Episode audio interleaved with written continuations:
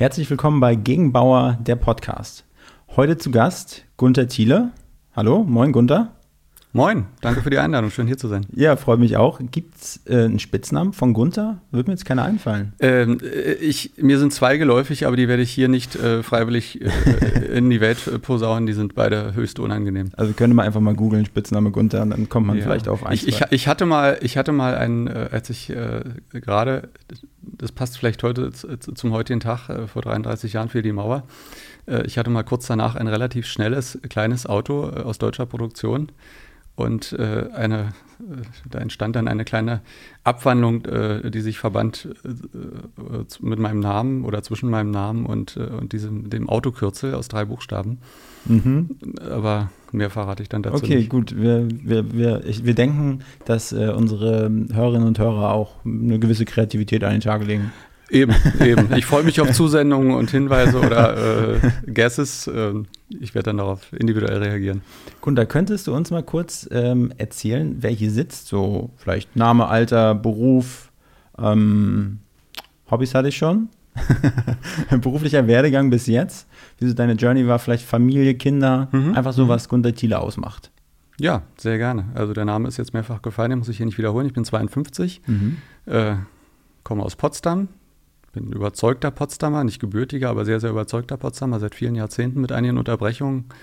Ähm, meine erste meine erste Karriere habe ich genommen. Ich war, bin schon gestartet sozusagen in der Dienstleistungsbranche, äh, in der Hotellerie, Gastronomie. Mhm. Habe das ein paar Jahre gemacht. Dann hat mich eine sehr, sehr gute, meine älteste Freundin äh, bis heute, äh, reingequatscht in ein, in ein Fachabitur. Ich konnte zu DDR-Zeiten äh, kein, kein Abitur machen, aus, aus politischen Gründen. Ging ja sehr vielen so, muss man jetzt auch gar nicht so dramatisieren. Ähm, und die hat mich dann in ein Fachabitur reingequatscht über ein halbes Jahr lang und dann habe ich ein Fachabitur gemacht, äh, habe dann darauf aufbauend auch wieder durch eine andere Freundin äh, ein Studium begonnen, mhm. dann European Business Studies studiert in Osnabrück und London. Ähm, das ist im Prinzip BWL, aber mit ja. einem sehr internationalen Anstrich. Das hat mir sehr viel Spaß gemacht mit dem Auslandsjahr dann in England. Und äh, bin unmittelbar nach dem Studium bei Gegenbauer eingestiegen, mhm. ähm, habe also Freitag, ähm, wenn ich mich recht erinnere, meine, meine Diplomarbeit abgeschlossen, habe mir an dem Sonntag, damals hat man noch Zeitungen gekauft, in den, Stellenanteil, äh, in, den, in den Stellenmarkt geschaut, mhm. habe eine Anzeige von Gegenbauer gefunden, unter anderem, habe dann an dem Sonntag noch eine Bewerbung fertig gemacht zu Gegenbauer und habe dann, ähm, ja, glaube vier Wochen später bei Gegenbau angefangen, 1998, also vor mittlerweile fast 25 Jahren. Was war die genaue Stellenausschreibung? Die Stellenausschreibung war damals Referent Marketing und äh, genauso kam es dann auch, war dann zwei Jahre lang Referent Marketing, habe dann äh, die, die Leitung der, der Marketingabteilung übernommen von Herrn Klövekorn, heute unser mhm. CEO. Und ja, habe das jetzt lange Jahre gemacht, äh, bis zum Sommer letzten Jahres. Und ja, was gibt es ansonsten noch? Hobbys? zu sagen. Hobbys, ja, Hobbys. Also ich äh, habe ganz viel ausprobiert, habe an ganz vielem Spaß. Äh, mhm. Vielleicht ist das auch so ein Hobby, Dinge auszuprobieren. Mein Herz hängen geblieben ist so ein bisschen, da bin ich der Gastronomie noch so ein bisschen verhaftet, sicherlich beim Kochen. Mhm. Ich wollte auch eigentlich ursprünglich Koch werden. Äh, das hat man mir dann äh, ausgeredet, was glaube ich keine so ganz blöde Idee damals war. Mm, und ich koche wahnsinnig gerne äh, durch, durch alle Küchen der Welt. Und ja, habe vor ein paar Jahren angefangen, Gitarre zu spielen, aber mehr schlecht als recht, äh, weil ich mm. kaum übe. Ich will gar nicht sagen, ich komme nicht zum Üben, weil ich übe kaum. Ja, ja ansonsten äh, lese ich sehr, sehr gerne. Ähm, was kommt dir da so vor die Augen? Literarisch? Ja. Ach, eigentlich alles, was spannend ist. Tolle Sachbücher, mhm. ähm, aber auch äh, Krimi äh, lustig, äh, ja. da bin ich überhaupt nicht festgelegt, auch musikalisch nicht. Also insofern äh, alles, was gut ist. Das ist mein einziger Qualitätsmaßstab. Für, für, alle, die uns jetzt nur zuhören, hier im, hier im, äh, im Studio gibt es auch noch eine Sprossenwand und da hat man davon äh, ein paar Klimmzüge gemacht. Also ich muss sagen, das sah sehr gut aus. Sport machen machst du bestimmt auch in deiner Freizeit. Sport mache ich jetzt auch ein bisschen. Ich komme ja nun mit meinen 52 Jahren langsam in so ein Alter, wo äh, die, die, das Fit-Halten nicht mehr so von ganz alleine klappt. Mhm. Man muss ja ein bisschen was dafür tun und ja, das ist mir auch wichtig. Aber ich finde, du siehst wesentlich jünger aus als, als 52. Ja, das, das finde ich auch, äh, aber das kann man ja immer schlecht äh, beurteilen. Aber ich habe neulich mal in meinem Fitnessstudio einen Test gemacht und mir wurde ein biologisches Alter von 36 bescheinigt. Da bin ich dann sehr zufrieden rausgegangen. Ja, ist gut. Was wolltest du als Kind werden? Ja, wie gesagt, ich wollte eigentlich Koch werden. Ich glaube, da hat mich meine Oma ganz toll geprägt. Ach so, ich als war, Kind dann auch schon nicht erst so in der. Ja, ja, ja, mhm. ja, ja, durchaus. Ich glaube, während der Pubertät habe ich mich mit Berufswünschen mhm. nicht weiter beschäftigt, ja. da hatte ich andere Dinge im Kopf. Nee, aber meine Oma hat mich wirklich ans Kochen ganz toll rangeführt, ganz niedrigschwellig. Ich konnte immer zugucken gab eigentlich immer Wunschkost, mhm. ähm, was heute dazu führt, glaube ich, dass ich eigentlich bis auf eine Ausnahme alles esse äh, was mir so zwischen die Finger kommt. Und ähm, ja, das, das war eigentlich so ein, so ein, so ein ja, ob es schon ein Wunschberuf war, weiß ich gar nicht. Aber mhm. das war so eine Vorstellung, mit der hätte ich extrem gut leben können. Und mit einem biologischen Alter von 36 hast du dann rein theoretisch auch noch knapp 30 Jahre bis zur Rente? Ja, an der Stelle komme ich dann mal auf, gerne auf mein reales Alter zurück und sage, 15 Jahre wären auch okay. Und wenn es noch weniger wird, ich wüsste mit meinem Leben danach was anzufangen. Wie, wie sieht's aus? Rententraum ist ja so ein Punkt auf unserer Agenda. Ja, pff, also erstmal Rente erleben, glaube ich. Ja. Äh, das ist ja schon mal äh, angesichts der, der, aktuellen Umstände schon mal keine Selbstverständlichkeit mehr. Mhm. Ähm, und äh, ja, ich kann mir vorstellen, dann, dann zu reisen ja. Vielleicht auch wieder ausschlafen lernen. Ich stelle mit großem Erschrecken fest, je älter man wird, also da merkt man dann wirklich das Alter. Hm. Äh, ich werde immer früher wach, das ist furchtbar. Ja. ja also jetzt, äh, selbst am Wochenende bin ich äh, relativ pünktlich, dann um 6.30 Uhr gucke ich erstmals auf die Uhr. Manchmal kann man nochmal einschlafen und ich hoffe, das kriegt man im Alter dann nochmal hin, dass man auch mal wieder bis 8 schlafen kann. Aber vielleicht manchmal hilft ja ein gutes Glas Rotwein, ne, damit man gut einschlafen kann, vielleicht auch ein bisschen länger schlafen kann. Das ist wahr, ja. Das, äh, dazu wird es dann auch regelmäßig kommen. Also Wein ist auch ein ganz tolles Thema. Da Definitiv. könnte man jetzt auch lange drüber reden. gut. Ähm, was ist denn deine aktuelle ähm, Berufsbezeichnung bei Gegenbauer? Im Moment äh, steht in meiner E-Mail-Signatur CC Nachhaltigkeit und Kommunikation. Ich okay. habe, äh, also zum Hintergrund vielleicht, ich habe vor vor sieben, acht Jahren mit einer ganz geschätzten Kollegin ähm, mal die ersten Schritte in die Wege geleitet in Richtung Nachhaltigkeit bei Gegenbauer. Mhm. Also man kann ja gut argumentieren, Gegenbauer gibt es jetzt seit fast 100 Jahren, wir machen seit 1934 Ausbildung, mhm. äh, soziale Nachhaltigkeit spielt seit Jahrzehnten eine große Rolle, das ist so ein Wesenskern des Unternehmens, glaube ich. Und äh, insofern gibt es Nachhaltigkeit natürlich schon ganz lange. Wir haben das versucht, so ein bisschen zu steuern und vielleicht auch mal so ein paar Kennzahlen zu entwickeln dazu und Dinge strategisch auch anzugehen. Mhm. Haben damals den ersten Nachhaltigkeitsbericht für Gegenbauer entwickelt und haben das Thema dann übergeben äh, an einen anderen Kollegen. Und äh, nun hat sich vor ja, zwei Jahren die Gelegenheit ergeben, äh, beziehungsweise kam die Frage auf mich zu, Mensch, möchtest du, nicht, möchtest du das nicht wieder machen? Und da habe ich gesagt, naja, habe da so konkrete Vorstellungen. Also ich wollte es ausschließlich machen, nicht on top zum Marketing oder zur Kommunikation. Mhm. Das hätte, glaube ich, nicht funktioniert, hätte, glaube ich, auch komisch ausgesehen. Und dann hat es doch ein Jahr gebraucht oder fast ein Jahr, bis wir uns dann auch so intern noch so einig wurden, äh, wie, wie setzen wir diese Funktion auf. Und wir haben uns dann darauf verständigt, dass ich also die Nachhaltigkeit im Schwerpunkt mache, den Marketingbereich abgebe, den habe ich jetzt 20 Jahre gemacht mhm. äh, oder seinerzeit hatte ich den 20 Jahre gemacht, das war dann auch mal gut. Ähm, da muss dann auch mal was Neues kommen, so um, um diese Wetterscheide 50 Jahre, also ja. im Alter von 50, da überlegt man dann schon mal, was mhm. gibt es da noch so an, an anderen Themen. Und dann wurde es, wie gesagt, die Nachhaltigkeit in Verbindung mit Kommunikation. Das passt ja auch ganz gut. Nachhaltigkeit ja. hat eine große kommunikative Komponente nach innen wie nach außen. Ja, und deshalb steht da einfach in meiner Signatur CC Nachhaltigkeit und Kommunikation. Aber wie kam das auch so durch äh, private Interessen, dass du gesagt hast, du hast diesen Bereich viel stärker auf dem Schirm als früher noch? Ich meine, das Thema ist ja irgendwie in aller Munde. Ja, also das Bewusstsein ist irgendwie äh, gewachsen. Ich weiß nicht, wo es herkommt. Ich bin nun auch ein relativ politisch interessierter Mensch, nicht engagiert, aber interessiert. Und da sieht man doch mittlerweile vieles oder sehe ich doch vieles mit, mit, mit Sorge. Und auch gerade das Thema natürlich der, der, ja, der Nachhaltigkeit oder des, der Fragen, die sich da so rumranken. Das hat ja ganz viele Facetten. Es gibt die mhm. soziale, das hatte ich schon angesprochen, aber die wesentliche in unser aller Köpfen ist sicherlich jetzt gerade die, die ökologische Nachhaltigkeit und da gibt es durchaus Gründe, sich Sorgen zu machen und da kann man dann natürlich den Kopf in den Sand stecken und sagen, mhm. naja, ist halt so, kann ich jetzt alleine auch nichts gegen machen, was ich nicht glaube. Ähm, oder man kann sagen, was kann ich denn jetzt hier tun und wo kann ich vielleicht auch Anstöße äh, dafür geben, dass hier generell mehr passiert. Gesellschaftlich ist das eine, da müsste ich vielleicht in eine Partei gehen und mich politisch mhm. engagieren. Das ist, glaube ich, nicht so mein Ding. Aber äh, gerade in so einem Umfeld, äh, in einem Unternehmen mit 20.000 Menschen, kann man ja vielleicht auch Dinge mal anschieben, die wirklich auch einen, eine, einen Impact haben, eine Auswirkung. Und wie sieht das konkret bei euch das Thema Nachhaltigkeit als Gegenbauer aus? Was sind so deine täglichen Baustellen, die du hast? Oh, ja, also die, die wir haben natürlich ganz große Baustellen, äh, zunächst mal dahingehend, äh, entsprechende Berichtsstandards zu entwickeln, Kennzahlen zu entwickeln. Das Unternehmen wurde, das sage ich jetzt ohne Wertung, wurde über Jahrzehnte und sehr erfolgreich betriebswirtschaftlich geführt. Das ist, glaube ich, auch völlig normal. Äh, das ist ja auch letzten Endes auch eine Form der Nachhaltigkeit, ökonomische Nachhaltigkeit. Äh, ohne die gibt es das Unternehmen möglicherweise gar nicht mehr. Aber in, entsprechend schwer ist es dann ähm, natürlich ökologische KPIs, also Kennzahlen zu entwickeln und, und nachzuhalten und regelmäßig ohne großen Aufwand äh, und viel Rechnerei zu bekommen.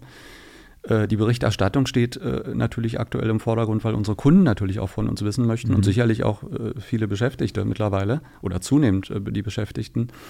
Was tut denn das Unternehmen? Wo steht ihr denn mhm. jetzt im Vergleich zum Wettbewerb, was wahnsinnig schwierig ist, weil da irgendwie jeder seine Kennzahlen auf seine eigene Weise erhebt, wie er sie gerade bekommt. Aber natürlich vor allem unsere Kunden und auch die Gesellschaft möchte natürlich wissen, hey, Gegenbauer, wenn wir mit euch auch weiter zusammenarbeiten sollen oder wollen oder die Zusammenarbeit ausbauen, was tut ihr denn dafür, dass wir auch in Sachen Nachhaltigkeit äh, gut aussehen? Denn wir sind ja mit unserer Dienstleistung oder mit unseren Dienstleistungen Teil der Wertschöpfungskette unserer Kunden. Mhm. Kannst du mir ein konkretes Beispiel geben? Weil für mich ist das als mhm. Branchenferner, ist das jetzt, ne, das hört, sich, hört sich alles gut an, aber ja. mal so ein kleines Beispiel. Mhm. Also ein ganz konkretes Beispiel kann ich dir sehr gerne geben. Das ist etwas, was uns im Moment sehr viel Arbeit macht und was auch unsere Organisation vor, vor große Herausforderungen stellt die werden wir aber lösen, bin ich sehr fest von mhm. überzeugt, ist das die Einführung des Lieferkettengesetzes. Das heißt Lieferketten-Sorgfaltspflichtengesetz. Ich sage es jetzt mal in einer Kurzform, wenn ich es wiederhole.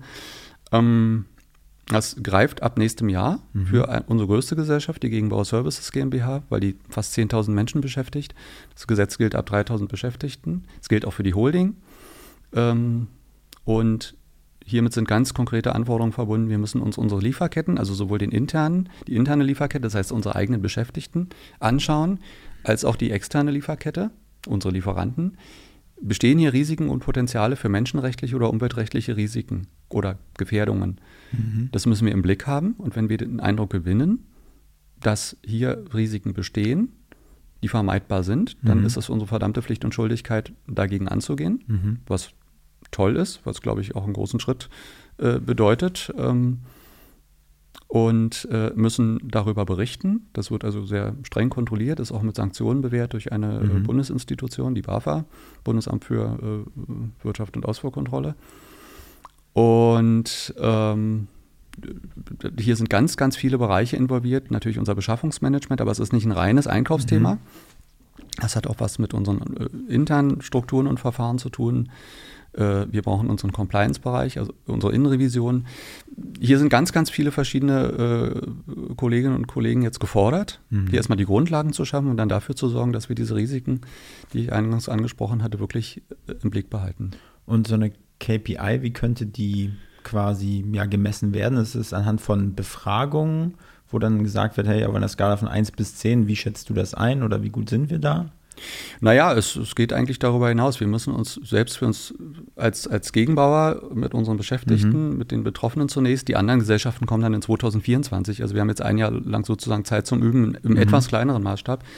Wir müssen natürlich äh, für uns untersuchen und recherchieren, ähm, wo gibt es diese Risiken und müssen Mechanismen einrichten, ähm, um Risiken, die eben durch unsere Beschäftigten entdeckt mhm. werden oder durch unsere Lieferanten, auch zu melden. Mhm. Und dem müssen wir dann nachgehen. Und da ist mhm. natürlich ein KPI, wie viele Meldungen gab es. Mhm.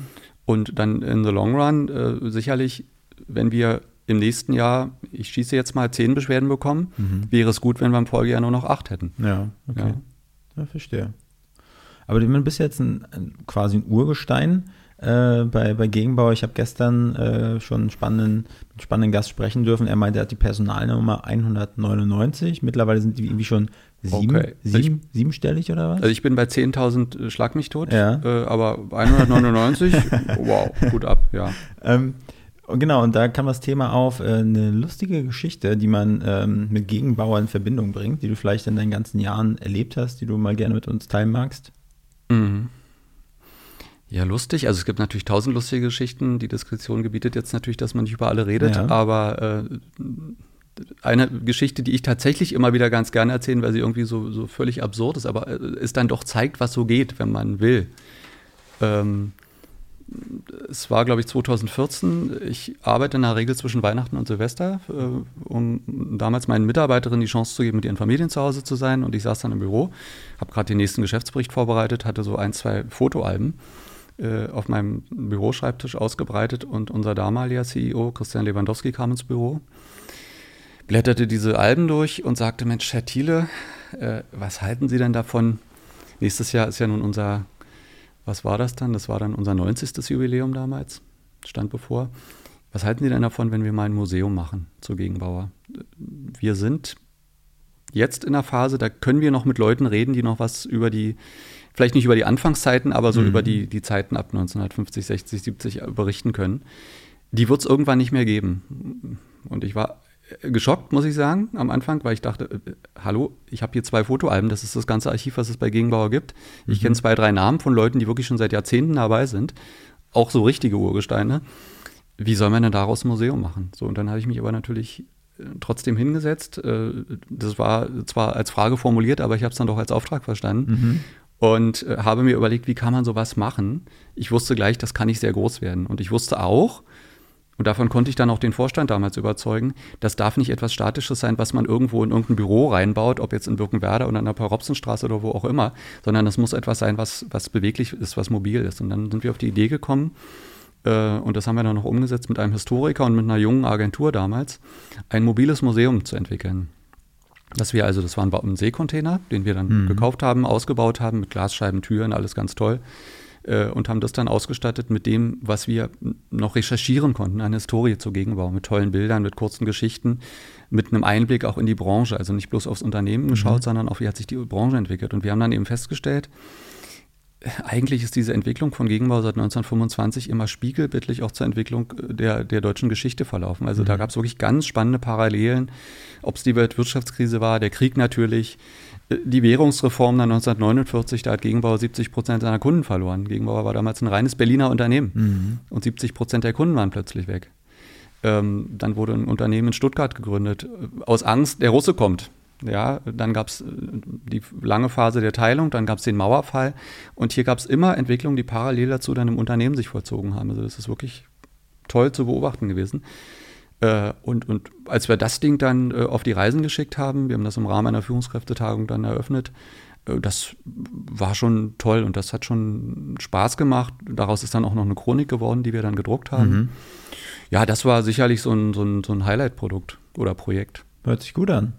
Aber das, das braucht schon ein bisschen mehr Erklärungsbedarf. So nebenbei in, auf einer Party ist es nicht so einfach zu erzählen. Wir haben ja Zeit, oder? ja, wir haben ja Zeit.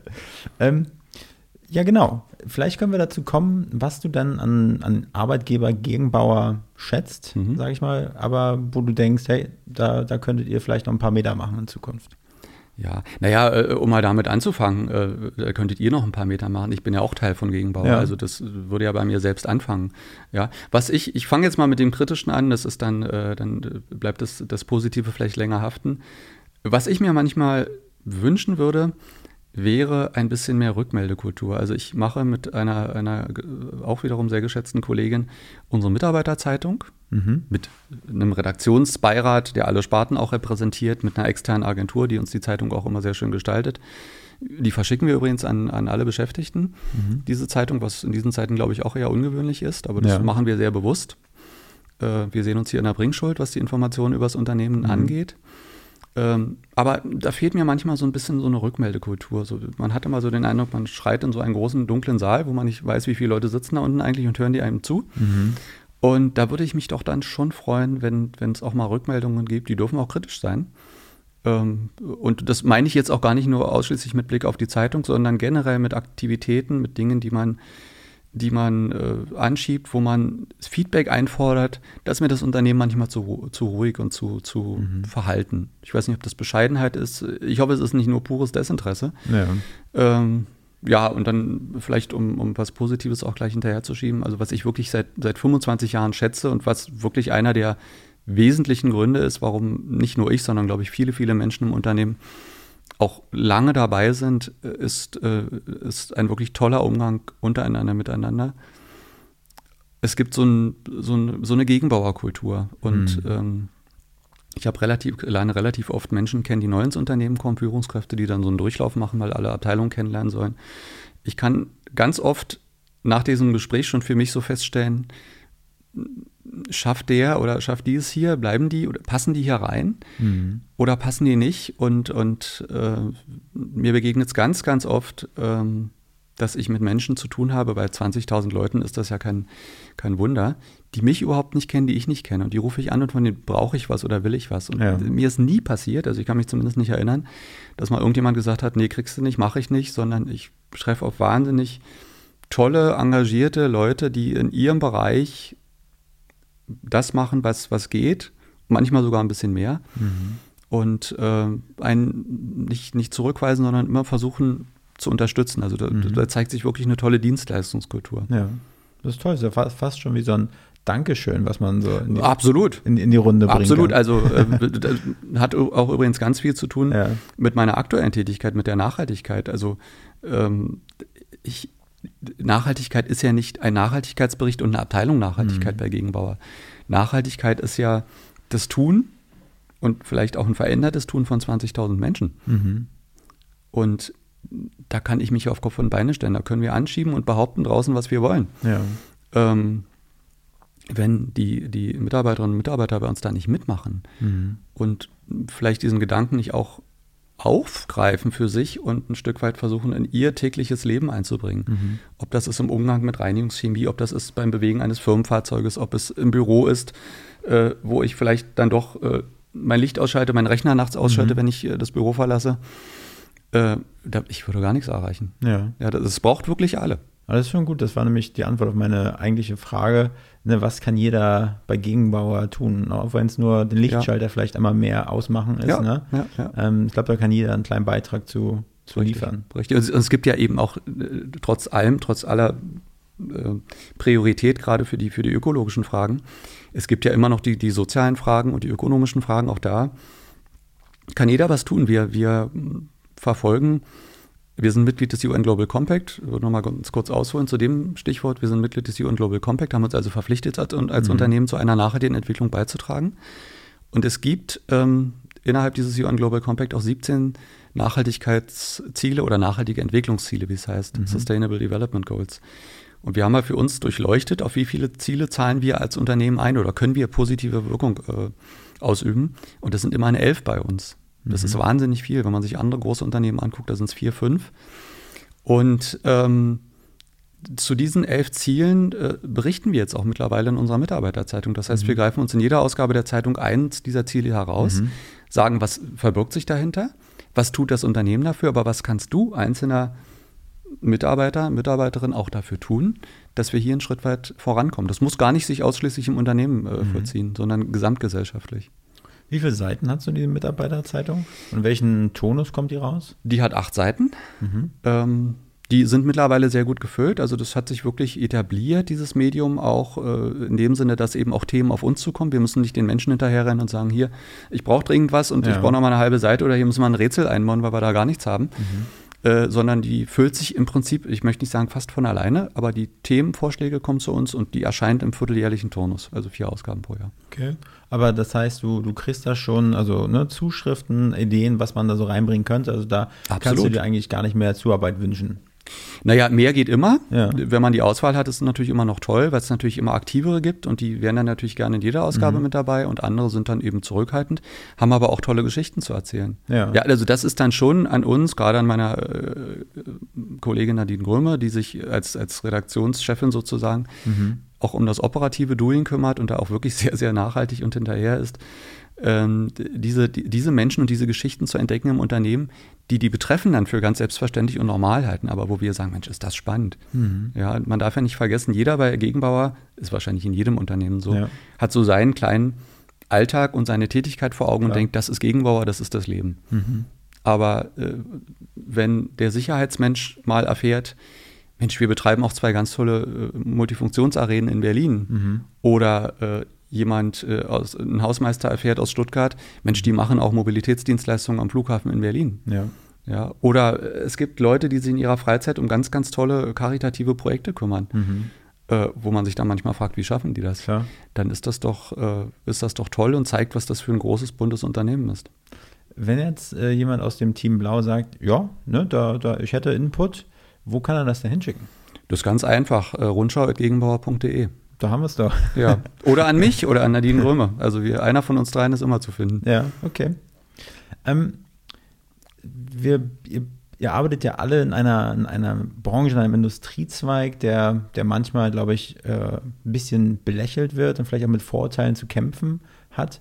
Ähm, was sind so die, die häufigsten Vorurteile, die dir so äh, zugetragen werden? Vielleicht auch im Freundeskreis, Familienkreis. Manchmal werden ja so Sprüche gedroppt, ja, naja, die Branche ist natürlich schwer, weil wenn man, ja. sich, wenn man sich Gegenbauer anguckt, man ist natürlich gerade, das ist regional übrigens sehr unterschiedlich, mhm. man ist in Berlin sehr schnell, ach so, die, das Reinigungsunternehmen, mhm. weil hier Gegenbauer mit Reinigung groß geworden ja. ist über Jahrzehnte, dass sich daneben dann ganz viele andere äh, auch spannende Dienstleistungen entwickelt haben und Bereiche, ich habe ja gerade ein paar schon benannt. Äh, das geht bei vielen so ein bisschen unter, weil die natürlich auch nicht so groß sind, nicht so im Fokus stehen. Mhm. In München werden wir ganz anders wahrgenommen beispielsweise. Ja, äh, aber um auf die Frage zurückzukommen, also über die Branche selbst kann man ganz schwer äh, sprechen, weil wir ganz verschiedene Branchen abdecken. Was mich grundsätzlich stört, und das ist mir eben aufgefallen bei, bei Aufenthalten in anderen Ländern, also gerade USA, Großbritannien, dieser doch etwas, immer noch etwas verächtliche Blick auf die Dienstleistungsbranche. Also mhm. man zählt nichts. Als ich meine erste Karriere sozusagen damals angefangen habe, äh, kam mal der Spruch, äh, wer nichts wird, wird, wird. Mhm. Und ähm, in anderen Kulturen ist das anders. Da hat die Dienstleistungsbranche einen höheren Stellenwert. Mhm. Vielleicht nicht unbedingt wirtschaftlich, also was die Bezahlung der Beschäftigten angeht, aber das Ansehen ist doch ein etwas anderes und das wurmt mich schon ein bisschen. Mhm. andererseits, ich kann es nicht ändern und wenn ich mir so angucke, wie Gegenbauer auch gerade durch die Krisen der letzten Jahre gekommen ist, muss ich immer wieder feststellen, und das ist dann das, das, äh, das Schöne an dieser Branche offenbar, wir sind wahnsinnig krisenresistent. Also ohne viel konkret gegen bestimmte Krisen tun zu können, mhm. äh, also das Auftreten und auch wie die sich dann vollziehen, kommen wir doch wahnsinnig gut durch. Also eigentlich ist in jeder Krise auch für ein, für ein Unternehmen wie uns eine Chance. Mhm. Es gab da mal so eine schöne Sendung, die nannte sich Undercover-Chef, der Undercover-Chef. Mhm. Kennst du die? Nein. Äh, ich weiß, dass es das Format gibt, aber ja. geguckt habe ich es nie. Wir wurden dazu übrigens auch mehrfach angefragt. Ich habe das immer abgelehnt. Ja. Das passt, ich will jetzt nicht sagen, das passt nicht zu unseren Chefs, aber das passt nicht zu unserem Unternehmen. Ja. Okay. Aber wenn du jetzt vorstellen könntest, du könntest mal einen Tag äh, im, im Chefsessel sitzen als CEO, was wäre so ein Thema, was dich persönlich, was dir persönlich auf auf der Leber liegt, was du gerne anstoßen wollen würdest? Also vorab mal eins, ich möchte in meinem Leben nie CEO, Vorstand oder auch nur Geschäftsführer sein. Ja. Ähm, bin sehr zufrieden mit dem, was ich tue. Ich übernehme gern Verantwortung, aber mit Macht geht natürlich auch Verantwortung einher und ich weiß gar nicht, was Macht mit mir machen würde. Also deshalb bin ich da so gar nicht scharf drauf, auf, auf, auf äh, mehr Macht oder mehr äh, Führungskompetenz, die einem zumindest dann zugesprochen ja. wird in so einer Situation es gibt Dinge zu, so viele Dinge zu verändern, nicht bloß bei Gegenbau, sondern in unserer gesamten Welt. Mhm. Äh, das schafft man nicht an einem Tag. Ja. Ich glaube, ich würde dann mal anordnen, dass an diesem Tag, äh, wenn ich es rechtzeitig vorher wüsste, jeder im Unternehmen mal einen anderen Job machen müsste. Mhm. Und vielleicht den Job dessen oder derer, mit der sich diejenige Person am wenigsten versteht. Mhm. Oder deren Alltag sie am wenigsten vielleicht versteht. Ja. Ich glaube, das würde, würde eine Menge Probleme helfen zu lösen. Mhm weil, das habe ich ja vorhin schon mal gesagt, man guckt natürlich immer nur durch seine Brille und es geht ja auch eigentlich gar nicht anders. Auf die, auf die Themen, die vor einem liegen, auf die Probleme, auf die Herausforderungen. Es ist wahnsinnig schwer, im Alltag die Perspektive von jemand anderem einzunehmen. Mhm. Und äh, da, sowas könnte, glaube ich, sehr helfen. Wenn wir jetzt schon mal beim Träumen sind, ja. äh, kann man das Thema Sabbatical äh, habe ich, hab ich in, in, jeder Folge jetzt auch einmal ganz kurz angesprochen. Ja. Ein halbes Jahr bezahlter Urlaub. Ja würdest du es antreten wollen? Zum einen das und zum anderen, was würdest du machen? Also würde ich sofort antreten. Ich würde es wahrscheinlich sogar unbezahlt antreten. Ähm, aber bezahlt wäre natürlich schöner. Ähm, ich glaube, ich würde ein bisschen durch die Welt reisen und würde mich dabei versuchen, mal so in, in interessante Sterneküchen einzuschleichen und dort mal äh, ein, zwei Wochen mal mitzuarbeiten. Ich habe das vor ein paar Jahren mal gemacht, 2014 ja. oder 15, glaube ich. Da war ich mal in einem Berliner Sterne-Restaurant. Der hatte damals einen Stern, jetzt hat er zwei mittlerweile. Also meine Tätigkeit dort hat offenbar zumindest nicht geschadet. Wie heißt das Restaurant? Das ist das Horvath von Sebastian Frank. Okay. Ein ganz spannender Österreicher, der versucht so seine regionale Küche aus Österreich mhm. äh, hier in Berlin ein bisschen äh, zu etablieren, was ihm sehr, sehr gut gelingt. Wie gesagt, zwei Sterne sprechen ja da für sich. Und äh, das hat mir totalen Spaß gemacht. Das ging auch relativ unkompliziert. Ich war ganz überrascht. Mhm. Ich habe den mal bei einer Veranstaltung kennengelernt. gesagt, was, was muss ich denn machen, um, äh, ja. um mal äh, hier viel, viel mehr, um, die, um der Wahrheit die Ehre zu geben. Ich, äh, meine Frau war damals mit dabei und ich habe der gesagt, Mensch, der hat hier jemanden gerade angesprochen und hat gesagt, ja, der war schon mal bei mir in der Küche. Und habe ich gesagt, wie kommt man denn zu dem in die Küche? Und die fragte ihn. Mhm. Und der sagte, er soll sich einfach melden bei mir. Und dann habe ich mich mal gemeldet und war dann, äh, ich glaube, zwei Wochen bei ihm, mhm. dann ein bisschen mitgenommen und das fand ich ganz spannend. So, und so würde ich natürlich sehr, sehr gerne mal nach Asien gehen. Finde ich sowieso eine spannende Region, die ich viel zu wenig kenne. Ähm, asiatische Küche ist toll, ob jetzt vietnamesisch, chinesisch, japanisch, äh, you name it, indisch.